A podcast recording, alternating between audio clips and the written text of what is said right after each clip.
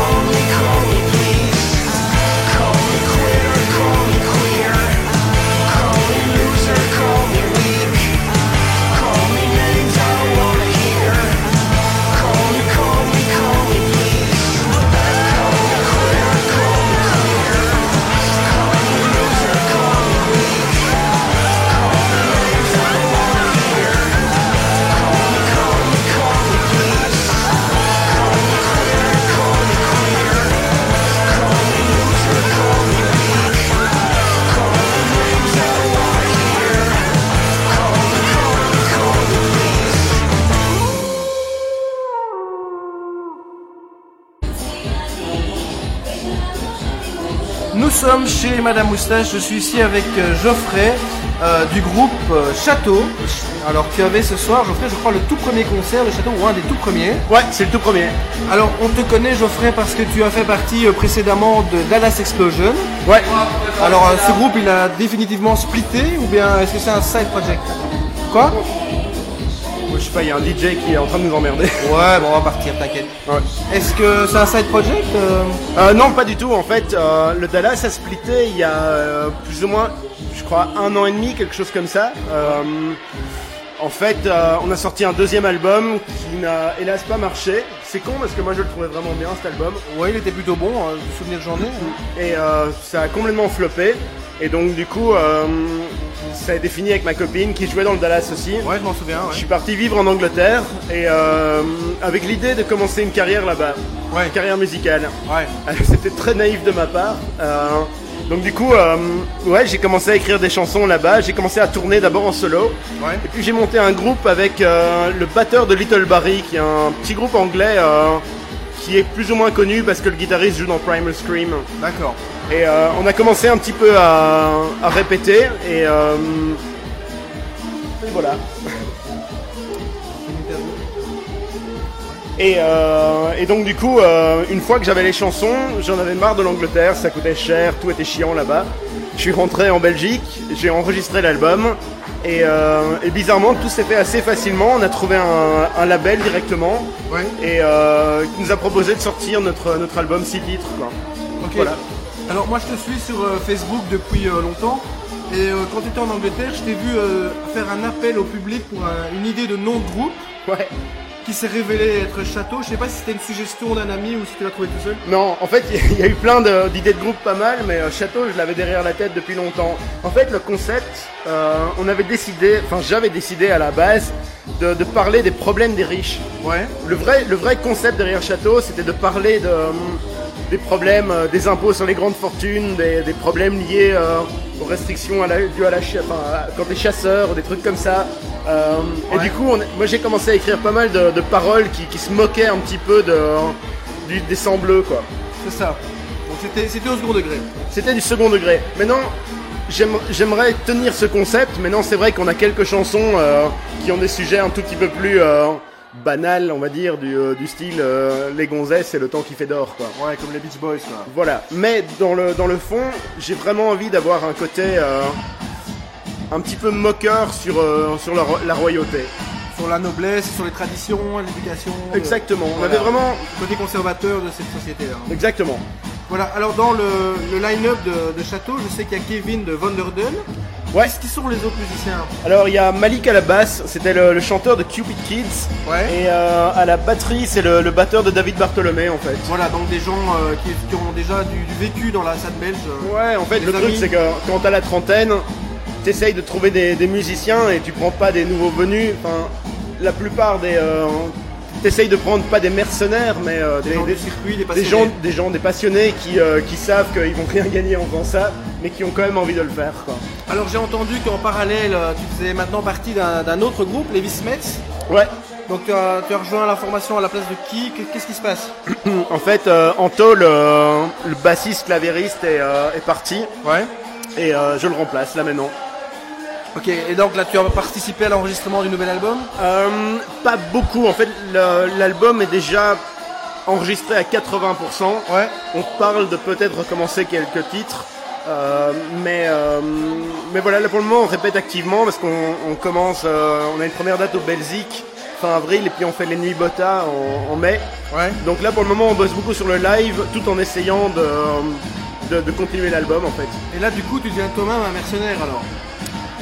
En fait, c'est euh, c'est marrant, dans, dans ma vie, tout s'est un petit peu précipité. euh, je viens de me faire virer de mon job D'accord et, euh, et je recommence de faire de la musique à fond. En fait, il y a quelques années, je faisais que ça. Ouais. Je jouais dans plein de groupes et, et j'en ai eu marre à un moment. parce que Je me suis rendu compte que je faisais des, des milliers de kilomètres et que je gagnais pas beaucoup d'argent. Et euh, j'ai commencé à bosser dans un magasin de guitare, ce qui, qui restait en quelque chose euh, Dans le milieu de la musique, dans le ouais. milieu de la musique, quoi. Et, euh, et là, j'en ai eu un petit peu marre et la crise faisant, je me suis fait virer. Et, et donc du coup, là maintenant, j'ai vraiment du temps à fond pour la musique et ça paraît con, mais un job comme bosser dans les Vismets, ça paraît bête, on se rend pas compte du, du boulot qu'il y a derrière, mais on répète vraiment 5 fois par semaine avec eux, c'est un job à plein temps quoi. Ouais.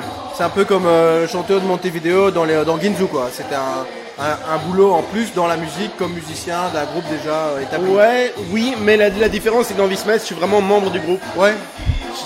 C'était les, les conditions, euh, ils m'ont demandé, en fait j'ai joué dans Recorders aussi, Ah aussi, d'accord. et euh, ils m'ont directement demandé d'arrêter Recorders en disant que... Voulez une exclusivité. C'est pas vraiment une exclusivité, c'est de dire que c'est un job qui prend tellement de temps que c'est chiant. Enfin, moi j'ai déjà vécu d'être dans des groupes où euh, un musicien sait pas faire un concert parce qu'il y a une date qui tombe le même jour.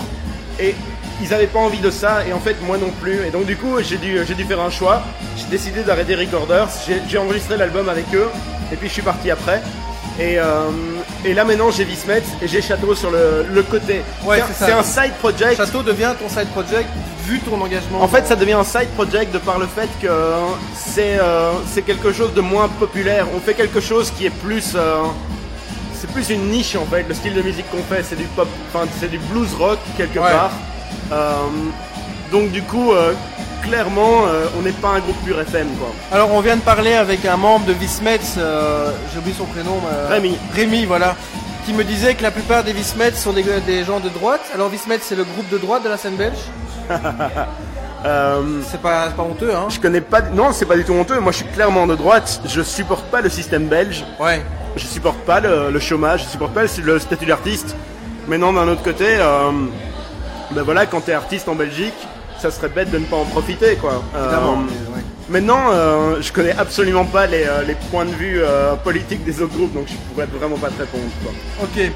Merci pour cette première interview. pour, Ben de rien. Et euh, on va continuer de suivre Château et on écoutera avec intérêt l'album des Vismets, qui sait. euh, Ouais, je peux faire un peu de pub. Mais bien sûr. On a une date qu'on annonce ce soir. On, Date euh, pour Pour les Vismets pour Non, Château non, pour Château. Pour Château, Euh, ouais. On joue à l'Archiduc le 11 avril. euh, et alors, c'est une vraie date de chômeur et euh, gens de, de gauche. On joue Ouais. à 18h un jeudi soir. Ouh là là, ben courage, je viendrai peut-être vous supporter. Ah. Merci beaucoup.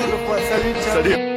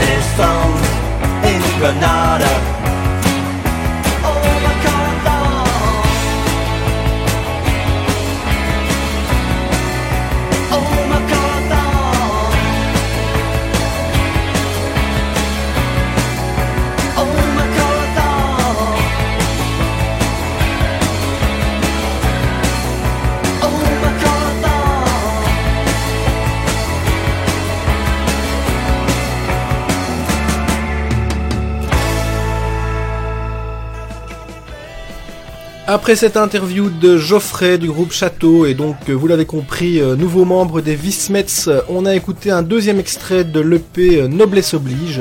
C'était The King's Shilling et moi j'aime bien, ça me fait un peu penser à du Ico and the Bunnymen d'il y a euh, 10-12 ans, la période Flowers. Et euh, juste après Château, c'était Spanish Bomb, un second extrait de notre album redécouverte de la semaine, London Calling des Clash, sans doute l'un des 10 ou 15 disques les plus importants de l'histoire du rock anglais. C'était leur troisième album, selon moi leur meilleur, et il a comme particularité d'être sorti sous la forme d'un double LP, mais le groupe avait tenu à le commercialiser au prix d'un simple pour qu'il reste accessible au plus grand nombre.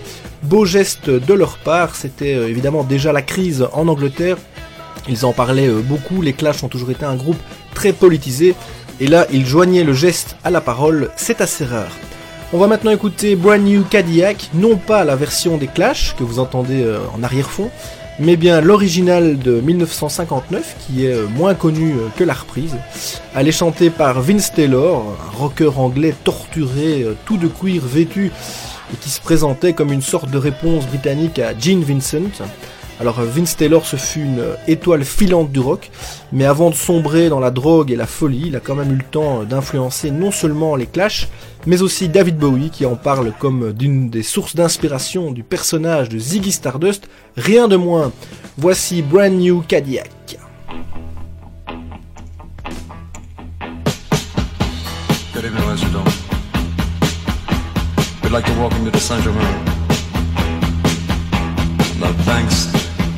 Of this river. Stood running back, still running back On the other side of his muskrat sat a young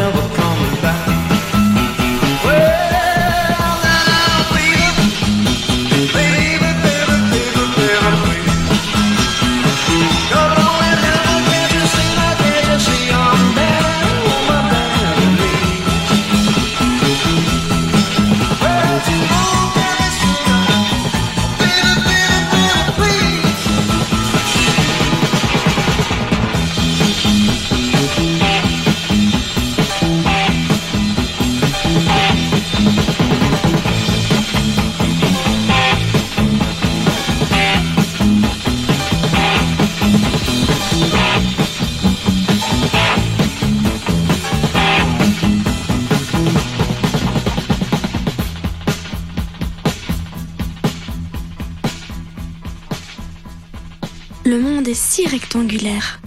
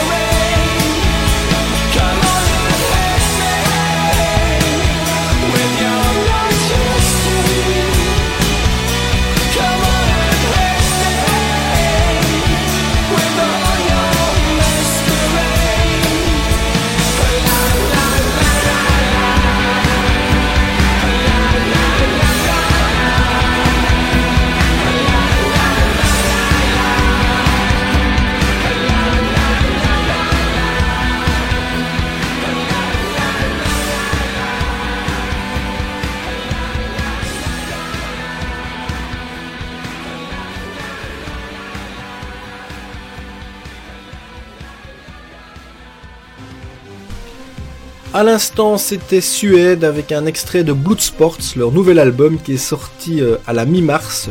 C'était le titre Hit Me.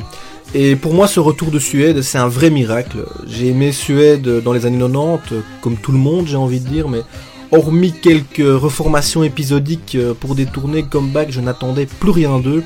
Leur dernier album en 2002, A New Morning, m'avait laissé sur ma faim, hormis le single Obsession, ce qui était euh, splendide. Euh, le reste était euh, assez mou. Euh, la carrière solo de Brett Anderson, elle, elle me laisse carrément de marbre. Je pensais que Suède appartenait au passé glorieux de la scène anglaise des 90s, au même titre que Pulp, mais je me trompais. Ce disque est une résurrection, c'est un des meilleurs albums sortis durant le premier trimestre, il surpasse le nouveau Bowie et de loin, il surpasse le Dépêche Mode, vous me direz que c'est dans un autre genre. Moi je l'écoute en boucle depuis qu'il est sorti, et d'ailleurs c'était pas prévu mais on va en jouer un second titre. Euh, Il y en a tellement de bonnes, laquelle... euh, On va jouer la 5, voici For the Strangers.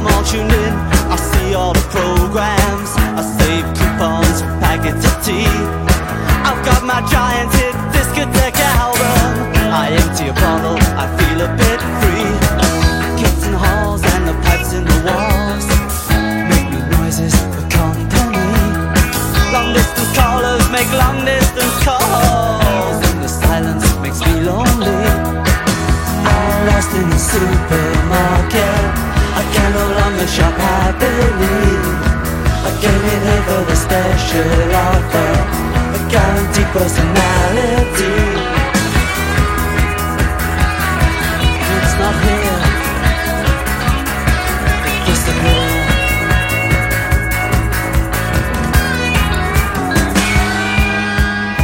I'm all lost in the supermarket. I can no longer shop happily. I came in here for the special offer, guaranteed personality. I'm all lost in the supermarket. I can no longer shop happily. I came in here for a special offer, guaranteed personality. I'm all lost. I'm all lost.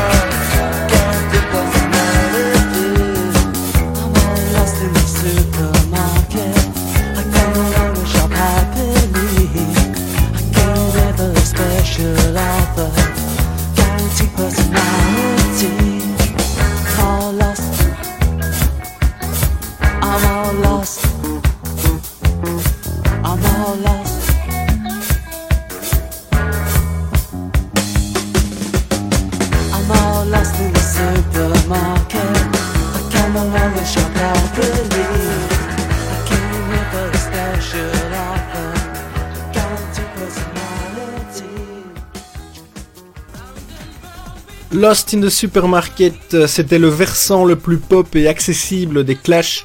La fureur punk des débuts semblait bien loin. Sur London Calling, il commençait vraiment à se diversifier. Il touchait aussi au reggae sur certains titres. Cette chanson-ci, euh, Lost in the Supermarket, elle était chantée par Mick Jones. C'était une des particularités des Clash. Ils avaient deux leaders, deux chanteurs guitaristes, Joe Strummer et Mick Jones, qui se partageaient les lead vocals. Un autre groupe anglais euh, allait bien plus tard reprendre exactement la même formule avec deux leaders qui s'appelaient Carl Barat et Pete Doherty et ça donnait quelque chose comme ça.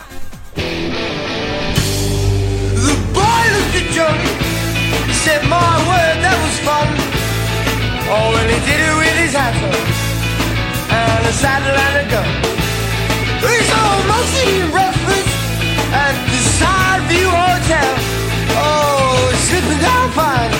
Everything's going so well.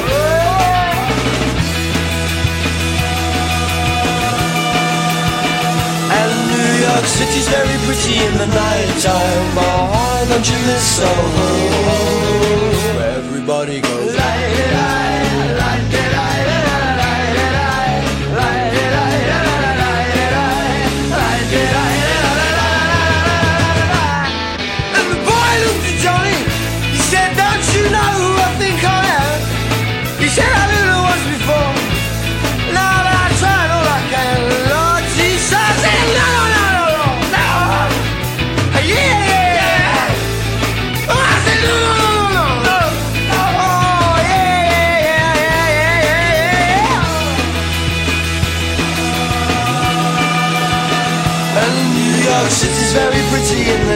time are all that you. Everybody got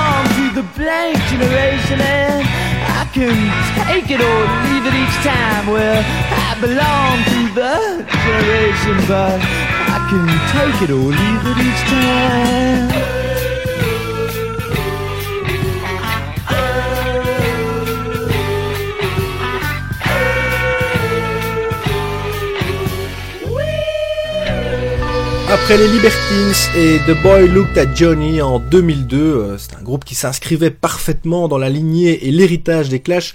On a écouté Richard L. and the Voidoids euh, avec le mythique Blank Generation en 76. Richard L. c'était un contemporain des Clash et il les a clairement inspirés, ainsi d'ailleurs que leurs rivaux, les Sex Pistols. Et si je vous parle de ça, c'est parce que Richard L. a sorti récemment un livre, il en avait déjà écrit plusieurs, mais il s'agit cette fois-ci de son autobiographie. Et elle a pour titre I Dreamed I Was a Very Clean Tramp. Je ne crois pas qu'elle a déjà été traduite en français. Pour ma part, je vais la lire en anglais. Il semble que Richard y revient en détail sur ses années euh, dans la scène underground punk new-yorkaise, ses débuts avec Television, puis les Heartbreakers de Johnny Thunders, les concerts au CBGB, au Max, euh, les soirées au Mud Club avec Blondie, les Ramones, les Talking Heads, bref, apparemment un ouvrage riche en anecdotes, sex, drugs and rock'n'roll, tout ce que j'aime.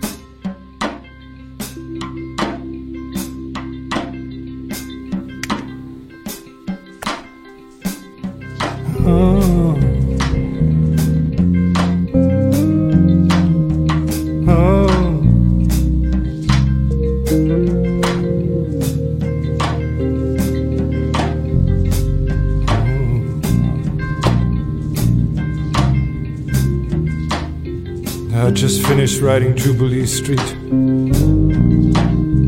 I lay down on my bed and fell into a deep sleep. And when I awoke, I believed I'd taken a bride called Mary Stanford. And I flew into a frenzy searching high and low. Because in my dream, the girl was very young.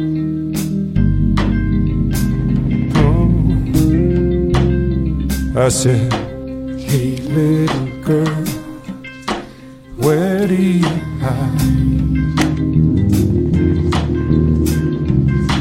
You draw lightning from the sky.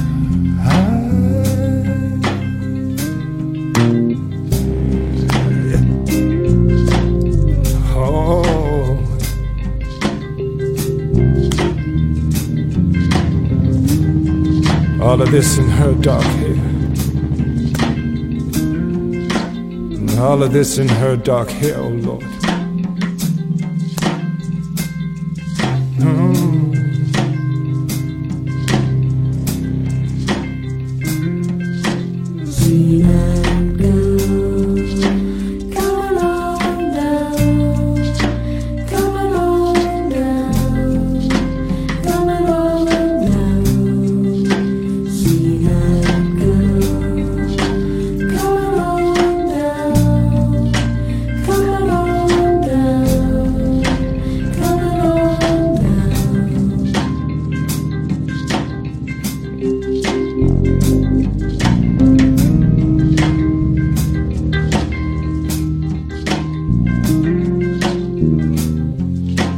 Night your shadow scampered up the wall.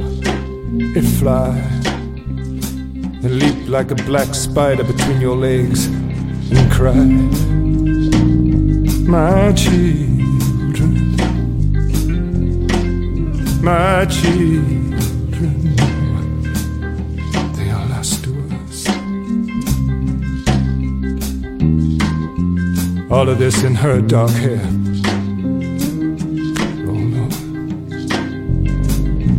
This in her dark hair, oh Lord.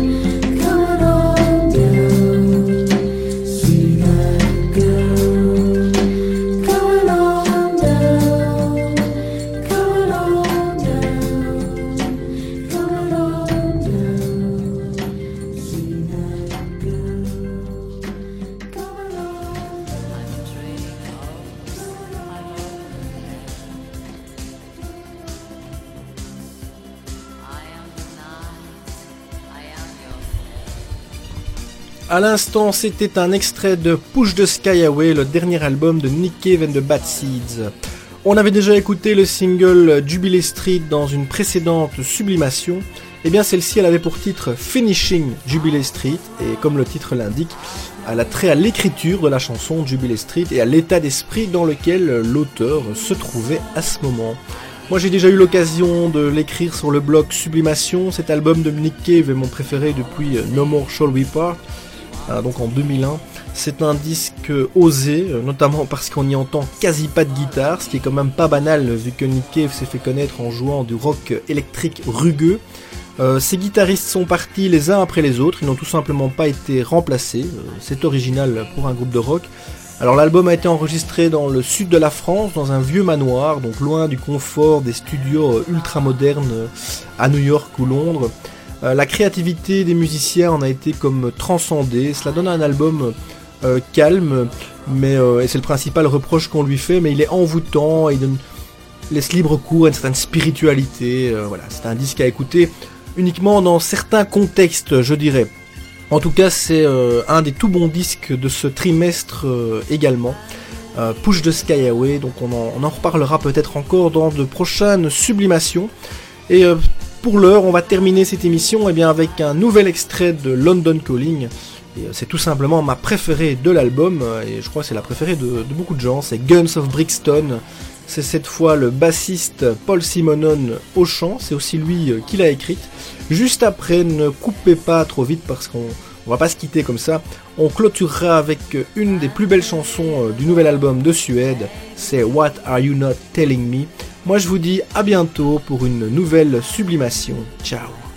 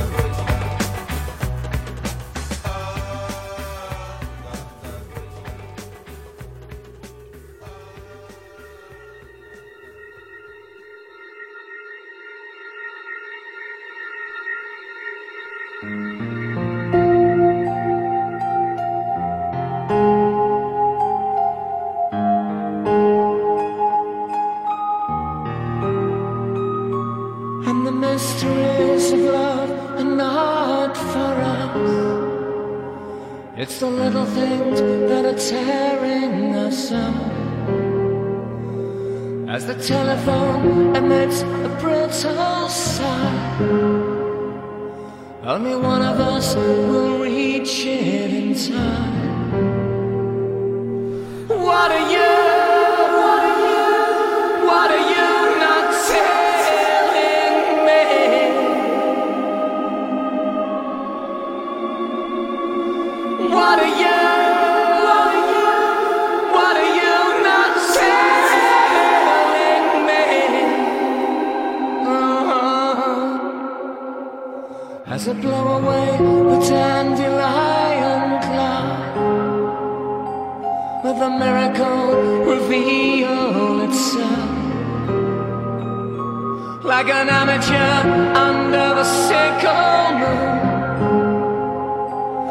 I give away control too soon?